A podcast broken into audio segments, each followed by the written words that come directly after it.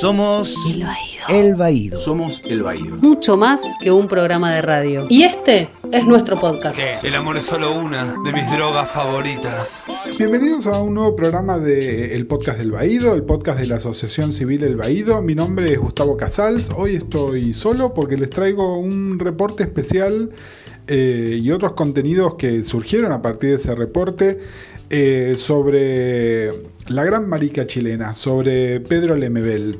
Eh, tuve la suerte en el Festival de Mar del Plata de este año, que acaba de terminar, de ver el estreno del documental eh, sobre, sobre Pedro de Joana Reposi, que se llama Lemebel, lleva simplemente ese nombre. Es un documento poderosísimo, eh, nos dejó conmovidos hasta las lágrimas a todos los que estábamos ahí, estaba la directora y había gente de la producción también. Fue un momento sumamente conmovedor. Y nada, me quedé con muchísimas ganas de poder hablar un poco más con, con Joana, aparte de, de, lo que tuvimos oportunidad de preguntas y respuestas.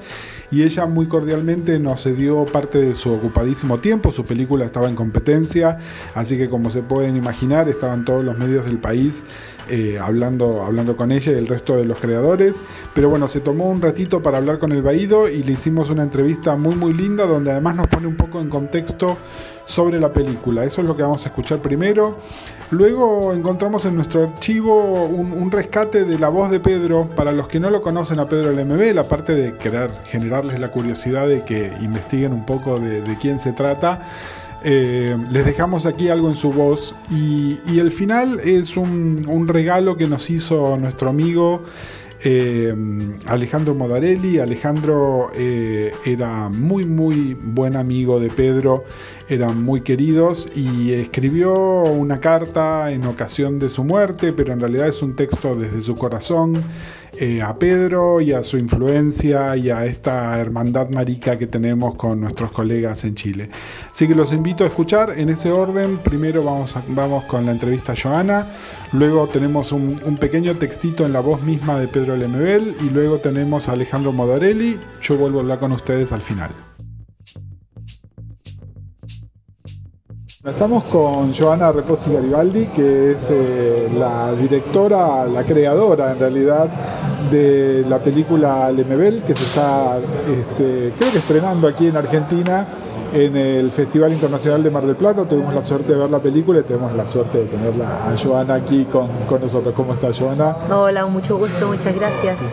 Eh, Joana, eh, tuve la suerte de estar en, en, la función donde la primera que se exhibió y, y, hay un par de cosas que me gustaría ver si podemos capturar que nos comentaste. Una de ellas es cómo fue tu, tu acercamiento a Pedro, ¿no? En realidad, que es lo que abre toda, todo el... que esta película exista en realidad. Sí, mira, yo eh, trabajaba en un programa de televisión en Chile, por ahí por el año 2000, que se llamaba El Show de los Libros. Era un programa de televisión cultural, salíamos a las 11 y media, 12 de la noche, o sea, teníamos dos puntos de rating, no nos veía nadie, pero lo conducía Antonio Escarmeta, que es un escritor chileno, me imagino que en Buenos Aires lo sí, conocen. Sí, sí, conocidísimo.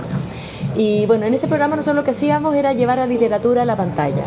O sea, hacíamos entrevistas a escritores, pero además eh, hacíamos dramatizaciones de sus textos, de sus libros, videoarte, con actrices, llevábamos la literatura a la pantalla. Era un programa alucinante, que nos gustaba muchísimo y fue un semillero de muchos cineastas porque era muy creativo, con muy poco presupuesto. Y bueno, yo era una de las realizadoras y en ese momento estábamos haciendo un capítulo que, era, se llamaba, que era, tenía que ver con homosexualidad y literatura. Y para entonces ya Pedro Lemebel era un referente sin, duda en Chile. Había escrito sus primeros libros, eh, sus primeras crónicas y y era un referente que teníamos que tener y tenía un programa, de radio en una, la radio feminista eh, Radio Tierra donde él leía sus crónicas y las musicalizaba entonces la productora de entonces lo llamó muchas veces él nunca contestó el llamado no estaba ni ahí con los medios de comunicación y yo le dije ¿sabes qué? vamos a abordarlo a la radio esperémoslo afuera tenemos que, o había que tenerlo ¿no? y lo fuimos a esperar ahí las dos y aparece ella toda diva con su pelo con su no sé, se ponía unos pañuelos en la cabeza y ustedes, chicas, ¿qué hacen acá? Tengo a buscar, huevón. O sea, no, tengo a buscar, este, estamos llamando, no sé cuánto, y, es importante, le explicamos lo que era Cachó, que era para el show de los libros. Conocí la productora Nueva Imagen, que fue una productora indie. Y fue con nosotros al, a la productora. Ahí yo tuve la oportunidad de entrevistarlo por más de una hora. parte de esa entrevista está en la película, que hice esa instalación, y luego le saco diapositivas con mi cámara análoga que tenía entonces, yo venía trabajando la diapositiva, él se cambió de ropa varios momentos y ahí se enganchamos como en ese momento entre la entrevista y la fotografía. Luego eh, con el manifiesto yo le hago esta video instalación porque proyecto sus diapositivas de él en la calle y construyo este videoarte que sale al aire y al otro día él me llama por teléfono y me dice yo y me encantó. Entonces surge una amistad, un respeto por nuestros trabajos y de ahí entonces fuimos amigos y yo lo, empecé a ir a ver a su casa, yo me fui a estudiar cine a Londres, siempre quedé maravillada con, con Pedro Lemebel, maravillada con su literatura, con su crónica, con su forma de plantarse al mundo, con su lucidez.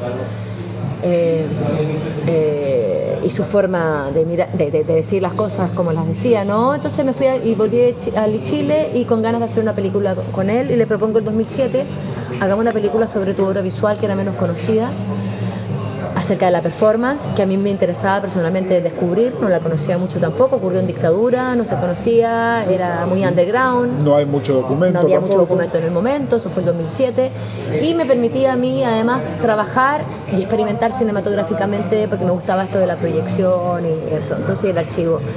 Y ahí partimos grabando, desde el 2007 hasta el 2015, que luego muere.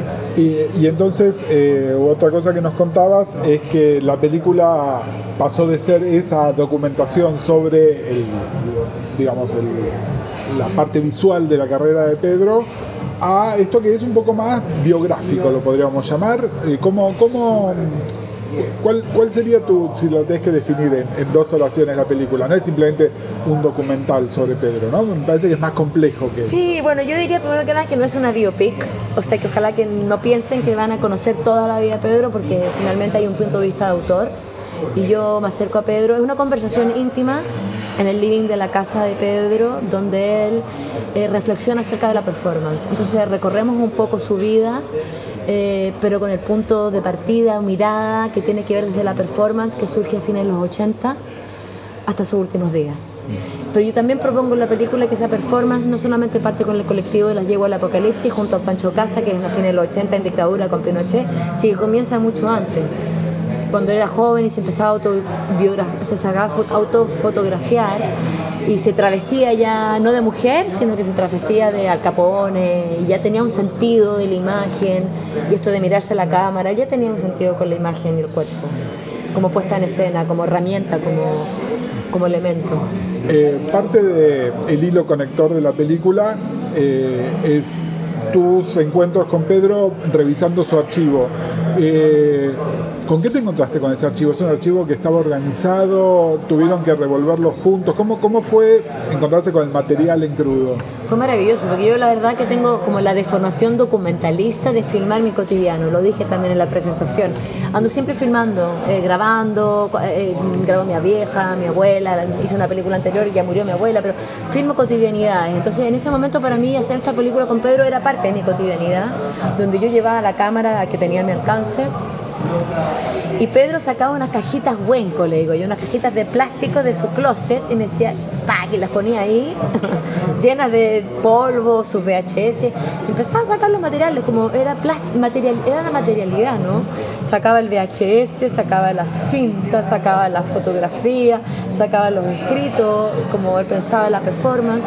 es como lo vimos en la película. Sacaba sus diapositivas y las revisaba yo, y mira, aquí tengo alguna selección, revisemos y, nos poníamos a ver diapos de cuando era niño, que tenía ese diente, que estaba con su mamá, sus fotografías de, infancia, adolescencia, en, esa casa en departamental, que es un espacio que escenario que tiene que ver con, el margen, ¿no? está cerca de la norte-sur, eh, eh, eh, claro, tiene que ver en el blog donde él vivía con su familia, ¿no? Y claro, esa materialidad son esas cajitas de plástico que él me mostraba, entonces la habíamos, cómo la habíamos, él me empezó a mostrar las cosas que él tenía y los elementos que nos podían servir para poder construir de qué performance podríamos hablar. Y es lo que está en la película. Y, y, con quién, quién tenía más materiales, el Tebo Díaz que hablaba esto, lo hice con no sé quién. Entonces yo ahí empecé a recoger también luego con quién me podía ir contactando para buscar esos materiales. Porque no, los ocho años fueron de registro con Pedro, pero luego tuve un año de registro de archivo, buscando, conversando con personas que lo fotografiaron en distintos momentos de su vida. Eh, puede que no lo sepas, ¿no? Ahora nos queda como, como gran testimonio tu película, pero ¿tenés idea qué pasó con las cosas de Pedro? ¿Quién las tiene? La familia. la, que es la familia. Cuando, cuando, un artista muere, el quien, quien como hereda eso, los, familiares más cercanos. En el caso de Pedro, él tiene solo un hermano que tenés un testimonio. Que está en la película que habló de él, que lo defendía cuando era chico. Eh, eh, y tiene sobrinas. Él es el hermano que, que, es en el fondo el, el albacea. Bien, sí, Que maneja eh, los derechos de Pedro visuales y de, de escritos. Bien volviendo un poco a lo visual. Eh, y pienso, creo que están tratando de hacer una fundación. Claro, eso, eso, te iba a decir, ¿no? porque a veces o se donan a una biblioteca o a alguna fundación. Están ordenándose, están ordenándose con todo el material y ahí están buscando, ya parece que están ordenados con la literatura y ahora van a empezar a ordenarse un poco con lo que el audiovisual. Porque creo que nos va a pasar a muchos con tu película, que además es como la puerta de entrada, ¿no? Uno quiere saber más. Por supuesto, comprar obra y comprar libros, porque de hecho cuando iba a Berlinale, viajaba a Tesalónica, a Grecia, a lugar en Italia, ¿dónde, está, dónde puedo encontrar obra de Pedro Lemebel que está traducido a su idioma? Sí. y aquí, por ejemplo, en Argentina podemos conseguir sus libros, no todos, pero podemos conseguir bastante de sus libros, pero el resto de su obra, la verdad, casi no, no la conocemos. Sí. Este... ¿Está hablando de obra performática o obra de libros? Eh, no, obra performática y todo este material fotográfico que estás rescatando, ¿no? Todo, todo el archivo. Exactamente. Eh, de libros hay algunas cosas, las, las que están en las multinacionales, que se consiguen, pero no siempre es tan fácil. a la mano. Este, los, que tenemos ganas los podemos escarbar un poco y si no, siempre hay algún amigo que viaja a Chile y, puede comprar. Nos trae algo. Em, es difícil describírselo auditivamente a alguien que nos está escuchando nada más y no vio la película, pero quería que nos cuentes un poco de esto. Eh, no es simplemente que estás mostrando fotos o estás mostrando un video con una presentación de Pedro, sino que hay un elemento más de cómo intentás mostrarnos esta obra visualmente. ¿Cómo, cómo podrías explicarlo como, como es tu encare, digamos, ¿no? hacia esto visual? Es una performance. Yo siento que la película en sí misma es una, una puesta en escena. Y la, puesta en escena está en el diálogo íntimo que tenemos con Pedro, donde él me muestra su materialidad, donde descubrimos a este activista, a este luchador de los derechos humanos, este hombre que pone el cuerpo en escena como una barricada, y desde ahí se entiende la película. O sea, es un hombre que nunca dejó de hacer performance, incluso hasta últimos años de sus últimas semanas de vida. o sea, como lo consciente que era de su cuerpo y de lo que debía decir desde el cuerpo, porque después luego está con el Pedro viejo y enfermo, y sabemos en principio que Pedro se muere, o sea, no, es algo que sorprende al final, mm. y de ahí la materialidad adquiere un significante, un significado distinto, siento yo.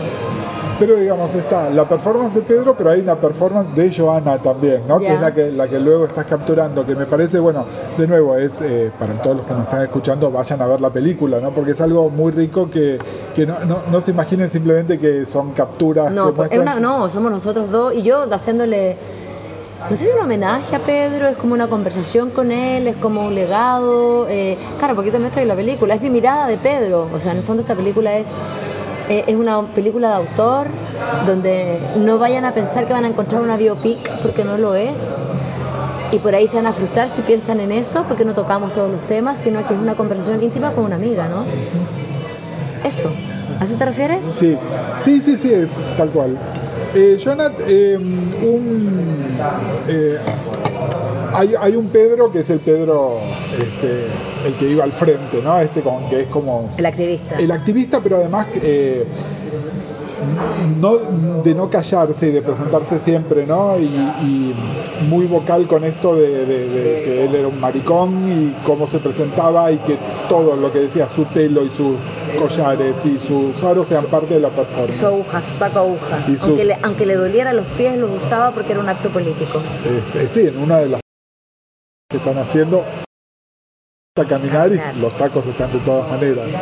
Eh, la película muestra también algo un poco más melancólico de, Pedro, que claramente tuviste acceso a través de la intimidad, ¿no? Eh, la visión de la película es como vos lo veías a Pedro o en algún momento dijiste tengo que equilibrar estas dos visiones sobre Pedro, la, la más conocida, más pública para el público chileno sobre todo, y esta otra más íntima que es un poco más melancólica. La verdad que nunca tuve que hacer concesiones con nadie. La verdad que la libertad que me dio hacer esta película al no tener una productora ejecutiva es maravillosa. Yo fui la productora ejecutiva de esta película junto a mi socia. Entonces hicimos la película que queríamos hacer y, y me parecía fundamental porque claro, yo quería hacer la performance, pero habían cosas que pasa que tú no puedes separar a Pedro. Pedro es performance y es literatura, o sea, el manifiesto es una gran performance, ese texto que es hermoso. El texto que lee Joan Manuel Serrat también está dentro. Pedro cuando escribió, nunca dejó de escribir como él dice y tampoco nunca dejó, dejó de hacer performance. O sea, la performance y la literatura en Pedro iban de la mano.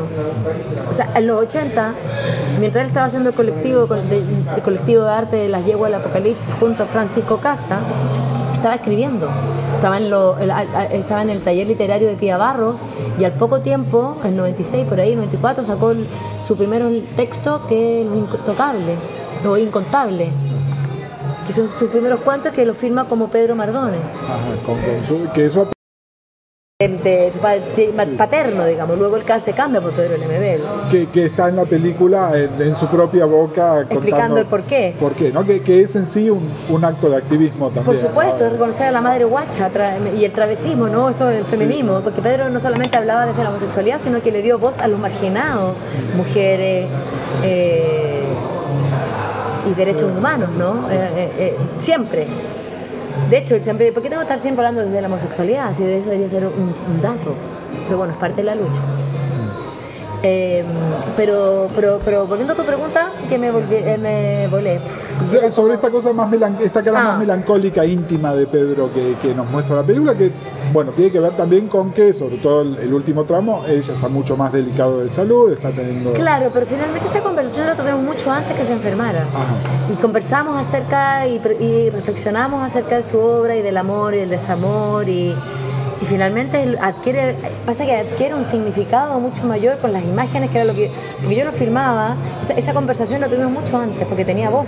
Sí, sí, sí. sí, sí, sí. Y luego la- el, el cotidiano y el tiempo y que se fue muri- enfermando y muriendo, todas esa- esas conversaciones que tuvimos adquieren un valor distinto, porque le quedaba poco tiempo y finalmente se fue. Entonces, es es- eso yo creo que es lo maravilloso del cine, ¿no? que es como cuando empezáis a construir este nuevo tiempo, donde esa, esa, esa como reflexión adquiere una dimensión distinta porque también se te murió. O sea, yo tampoco podría haber enfrentado esta película de otra manera, pero se me muere en el camino, se muere filmando. O sea, la muerte está ahí. Con respecto a esto, eh, quería preguntarte sobre esta frase tuya que abre y que cierra la película, ¿no? De, me, me pediste que te siguiera filmando. Eh, contanos un poquitito cómo, cómo es esa anécdota, que también para los que vayan a ver la película van a poder verlo aparte de escucharlo. Es que fue hermoso porque finalmente es como un mantra, ¿no? Me dijiste que te filmara, que no dejara de hacerlo. Fue como ocurrió. Esa filmación yo te contaba que lo estaba filmando con- en una cámara super 8 milímetros, un poco en respeto a ese silencio, a esa voz, a esa... eh, respetando, porque Pedro era bien pretencioso y se cuidaba también de estar y también lo cuidé mucho en ese sentido. Sí, un poco vanidoso, en el buen sentido, Por ¿no? supuesto, como somos todos. Y, y eso uno, yo como comentarista es importante. Y hay decisiones que uno toma que mostrar y que no mostrar a propósito de lo mismo, ¿no? Y mm, como una lealtad a él. Y, y en ese momento Pedro estaba ya con el cáncer muy avanzado. Él estaba en el López Pérez, que es un hospital de cáncer Salvador, que queda en Avenida Salvador, en Santiago. Y en enero, eso ocurrió en enero, en Chile existía, existe un evento importante que se llama el Teatro Amil, que hay teatro en todo Santiago, en todo Chile. Y le iban a hacer un homenaje en vida a Pedro. Y él iba a participar de ese homenaje. Y sus homenajes, él siempre cuando presentaba sus libros, es lo que sale en la, en la película. Él, no sé si ustedes lo fueron a ver, porque vino a la Feria del Libro, hasta en Sí, Guadalajara. sí, que ponía su atril. Él leía, hacía una performance, él Sí, leía sí. los textos, ponía imagen atrás, sonaba una música y era una, era una performance en sí misma. Entonces eh, me llama la productora me dice, ¿sabes qué? Eh, vamos a- Pedro no va a poder venir porque él iba a ir, pero por el delicado estado de salud decidió no ir al final y le iban a hacer el homenaje igual. Se me llama la productora y me dice, Joana, vamos a hacer esto, ven a filmar, porque yo tenía pase para ir a filmar siempre a Pedro. Y cuando llamé a la productora y dije, ¿sabes qué? Yo no, me interesa a mí filmar a los actores, actrices, a mí me interesa estar con Pedro. Esta película no habla de, desde ahí la película, es, mucho más íntima. Entonces yo a verlo al hospital. Y le compro rosas rojas, que eran sus favoritas, y me acerco al hospital, eh, la enfermera me abre la puerta y me dice, tú no puedes entrar con rosas porque las rosas tienen bichos y los, los pacientes están muy delicados de salud, pero te puedo dejar entrar para que se las muestres al menos. Si yo entro con mi rosita roja, camino en un pasillo de hospital y de repente veo un grupo de gente, llego a la sala, a la habitación y estaba la familia afuera. Que me dice, ¿quién eres tú? Y la primera vez que me encontraba con ellos, yo pues soy amiga de Pedro, empezó a explicar y como súper recelosos de ese espacio, que por supuesto sí, pero estaba abierta la puerta por suerte y Pedro me ve y hace, déjenla entrar en eso. Y parto dentro con mi rosita, hola Pedro, y me dice, oye, voy al GAM con su voz. Sí. El GAM era donde le iban a hacer esto. El, el homenaje. Claro, contra todo pronóstico, no lo querían dejar de salir, o sea, era súper delicado de salud y me dice, ¿venía a grabar? No, bueno, le dije, te vengo a ver, ando con mi cámara atrás, si quieres te filmo. Sí, me dice, espérame afuera. Me voy para afuera de la sala de espera, bueno, se- yo veía que corrían para allá, para acá los médicos, todos muertos, así. Pedro Panqui, o sea, Pedro Sí, aguerrido, todo. siempre, hasta el último momento de su vida, ¿no? Probablemente esa, esa acción le quitó vida, porque se muere antes, porque salir es un gran desgaste para el estado de salud que él estaba. Y bueno, y eso es lo que yo filmo ahí, lo que está en la película, es como parte de la película, en silla de rueda, bajando, y me dice, filma, filma, y lo empiezo a filmar, y pásame las rosas, y pide las rosas, y me viste la cara sonriente, y la familia me decía, no filmí, no filmí. Yo pico, mi realidad con él, lo siento, y filmo, ¿no? Y tiene que ver con lo huevo cuento ahí. Me dijiste que te filmara, que no, fue la última vez que lo vi también, sano, me despedí de él en ese momento. O sea, que creo que eso tenía todo que ver con la película. Eh, para cerrar, Jonah, el, el día que se estrenó la película eh, fue muy emotivo, fue muy emotivo para vos también. Eh, no pudimos dejar de, de pensar en Chile. Quería ver si nos podías como contar como chilena y en este momento qué, qué significa Pedro en ese contexto, ¿no? ¿Qué significa para ustedes y, por qué está más vigente que nunca? Sí, bueno, ese día fue súper emotivo. Estamos viviendo, como dije ahí, una de las revoluciones sociales más potentes del último tiempo. Eh, estamos en la calle marchando, exigiendo dignidad, libertad, respeto a los derechos humanos fundamentales. En Chile eh, se implementó un neoliberalismo de los más extremos, con muy pocos derechos sociales. Y eso está haciendo hoy día crisis, ¿no? O sea, los viejos no pueden vivir porque no tienen dinero para poder sub- subventarse, los medicamentos son imposibles de pagar, eh, el transporte público es carísimo, los suelos son muy bajos, o sea, salud no tenemos pública, no tenemos educación de calidad, entonces, por toda la sociedad eso está haciendo crisis. Entonces, de alguna manera, Pedro partió con esta lucha al final de los 80, desde la marginalidad, habló de libertad y de derechos fundamentales.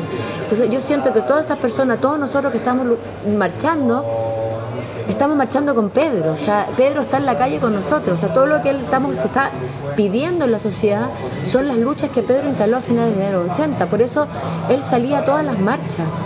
Entonces, de alguna manera hay una conexión súper poderosa con el discurso de Pedro. Pedro como gran artista fue un súper precursor y un valiente. Él partió a finales de los 80 en dictadura, donde los militares mataban sin ninguna cámara que los mostrara, digamos. Hoy día hay cámaras mostrando los horrores que están ocurriendo en la calle, pero en esa época no, no había denuncia, ¿no? Entonces es como súper poderoso y te das, te das cuenta lo, lo- lo vigente de su discurso, ¿no? Lo actual, lo, lo poderoso, lo, conectado que estaba con la realidad social chilena, mucho antes que muchos. Eh, yo nos encantaría que todos vean la película. ¿Tenés idea si hay planes para estrenarla en Argentina? ¿Cuándo? ¿Cómo? Sí, por supuesto. Mira, mi eh, distribuidora y agente de venta internacional es una argentina. Bien. Es Paulina Portela, de compañía de cine. Eh, ella está haciendo todos los hilos para poder estrenarla el próximo año Bien. en Buenos Aires y hacer un circuito hermoso por, por- por- por- por Argentina, que, que yo sé que lo quieren mucho y lo conocen y lo están esperando hace harto tiempo. Bueno, esperemos tener oportunidad entonces de vernos nuevamente en Buenos Aires. Muchísimas, muchísimas gracias. Gracias a ti. Aquí está mi cara, hablo por mi diferencia, defiendo lo que soy. Y no soy tan raro, pero no me hable del proletariado, porque ser pobre y maricón es peor. Yo no pongo la otra mejilla, pongo el culo, compañero. No necesito cambiar. Soy más subversivo que usted. Y no es por mí. Yo estoy viejo. Hay tantos niños que van a nacer con una alita rota y yo quiero que su revolución les dé un pedazo de cielo rojo para que puedan volar.